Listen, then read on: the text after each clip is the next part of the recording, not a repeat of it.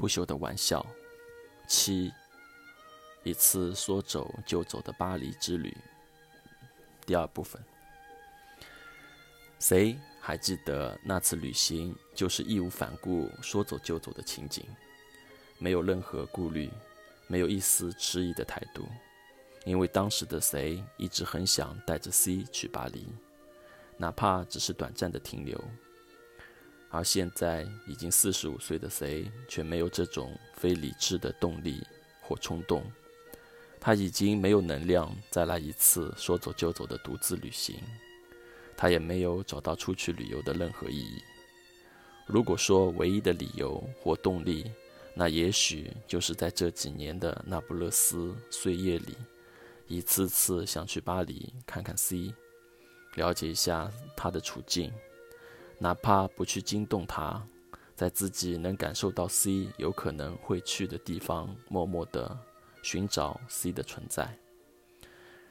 毕竟那一年对 C 的了解很深刻，谁还清晰地记得 C 在巴黎对自己说过一些很想常去的地方？如果倒是 C 没有发觉他，他也不会去打扰他。他情愿在 C 的背后静静地望着他，也许在 C 的旁边会有另一个男人，而且他们都面带相爱的笑容，也许还会有几个孩子，而且是帅气十足的中法混血儿，又也许她早已是一个成了名的女人，或许成了一个艺术家，或许一个音乐家。也有可能是一个知名时尚品牌的创始人，身边有数不清的关注者。无论是上种哪一哪种情况，谁都不会在意这些，因为这说明 C 过得很幸福，他的付出和投入有了相应的回报。但如果 C 还是一个人，安静地坐在巴黎的咖啡馆，点了一杯清茶。陈旧的桌面上，茶壶旁边依旧放着一个装了几个法式面包的盘子。看到这种情景，那么反而会让谁纠结和矛盾。他无法理解这么多年 C 为何不去那不勒斯找他，哪怕随时可以主动在他十年都没有放弃使用的电子邮箱发一份问候的邮件。谁也许会走上前去问问 C，但当面对质时，C 的哪种答案会说服谁他自己呢？难道是简单的误解，还是两人都觉得那是约定好的一年没有写完那部关于意大利黑帮的小说之后，是一种默认，一种无声的分手暗示，所以再也不去刻意寻求和。强求对方的解释，难道那时看上去坚不可摧的感情，在两人身处异地的一年中，就被时间和无声中一天一天轻易的融化了吗？谁忘记了那一年自己为尝试写那部黑帮小说，在日日夜夜的自我沉思和疑问时，是？几时开始忽视了在巴黎的 C？他也同样记不清了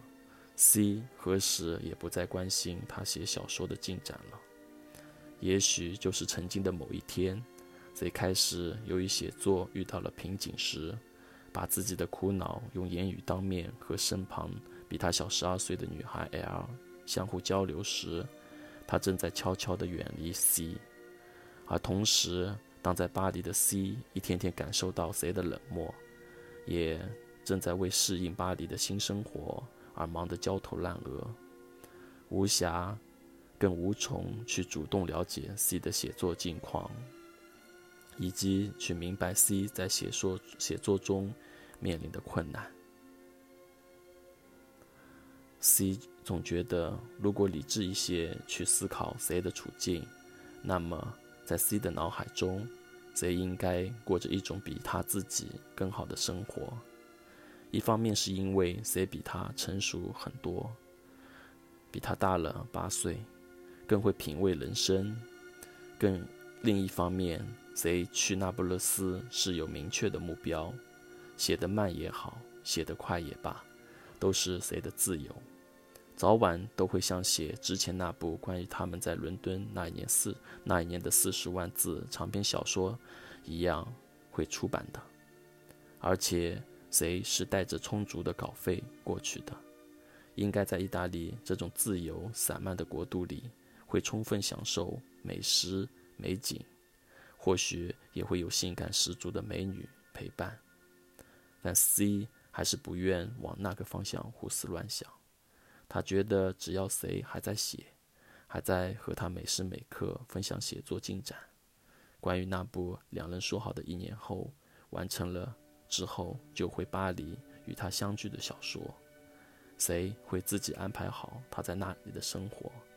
所以，当谁越来越不愿提起那部小说时，C 已经预感他们之间开始存在某种问题。至于是什么具体的问题？C 为了保护自己不受伤害，不愿由于猜忌和心乱而影响自己巴黎这边的发展，他选择了等待 C 来主动跟他解释。